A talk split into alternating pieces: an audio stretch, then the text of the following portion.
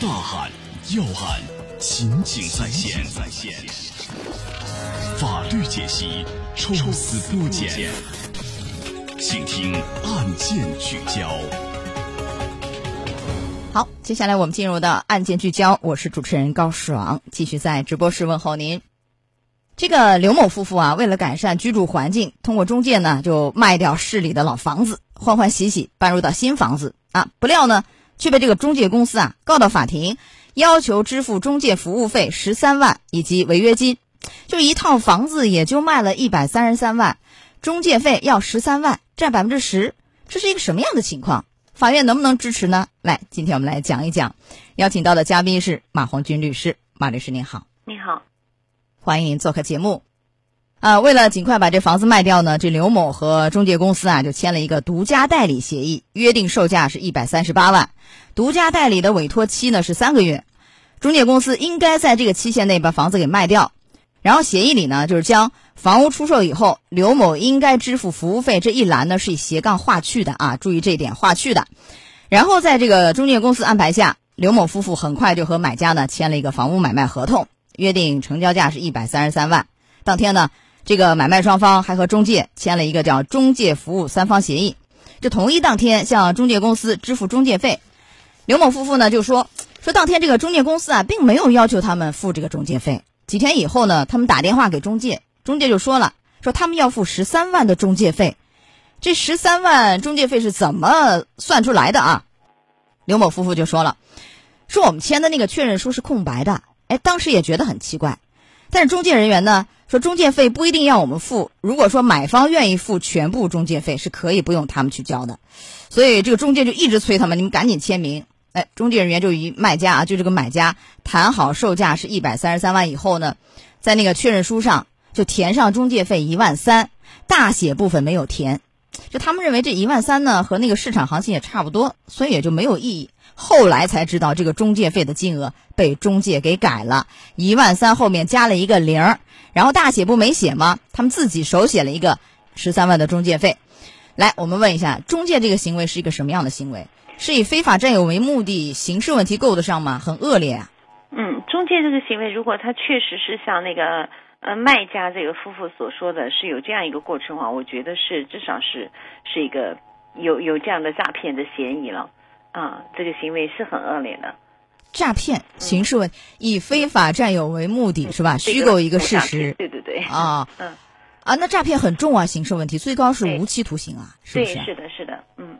呃，一般是几年到几年的量刑幅度？一般是就看金额，如果是就是我们起刑是五千，那么金额数额是较大的话是三年以下，巨大或者是有其他严重情形是三到十年，最高是十年以上。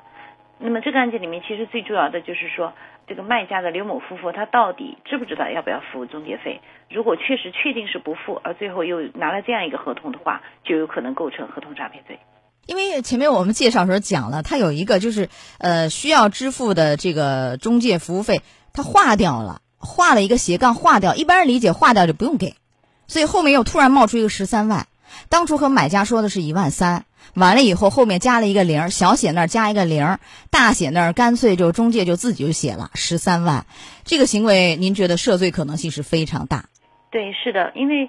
虽然说我们这个案件的情节里面有一个前面说是不要付中介费，但是他的这个独家代理协议签在前，后面的那个中介服务合同在后，所以我们也理论上是可以认为后面那个合同它是可以的，就是虽然说前面约定不付，后面仍然可以要求付，然后再结合这个他这个卖家刘某夫妇的陈述，他们所知道的付是付一万三。所以说这个中介费是肯定存在的，但是如果变成十三万的话，那当然就是有这样一个非法占有为目的，那，以合同去诈骗了。那你因为您说起刑点是五千是吧？嗯，对。五千，这起刑点就怎么算？因为本来就假设算是一万三吧，应该付的对吧？市场行情也就差不多一万三，然后他加了一个零，变成十三万，这个差了有将近十一万多钱。那这个十一万多，这个叫，呃。够得上起刑点是哪个档次了？是这么算吗？嗯，如果是按照十一万的话，那就是最高的档次了。那就相当的十年以上了。对，所以说他可能作为中介方，他可能会说是当时是我们是这个是约定好的，嗯因为这个这个里面就涉及到这个卖方刘某夫妇他在里面有漏洞的地方了，就是小写写完了以后，第一你不能够说听就任凭中介公司去或者中介服务人员去做一个空白的，或者说是让他们填，最好像这些很敏感的数字要自己写。如果确实不写的话。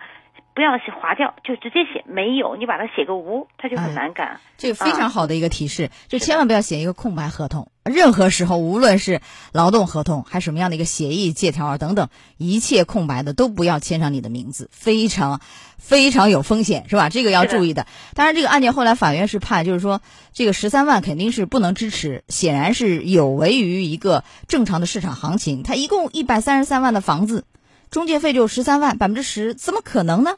对不对？一般是百分之二左右的吧，百分之二点四好像最多，是不是啊？对，啊，就不会这么高。所以呢，最后啊，法院是按照这个大概是一万一万七左右。为什么说是一万七？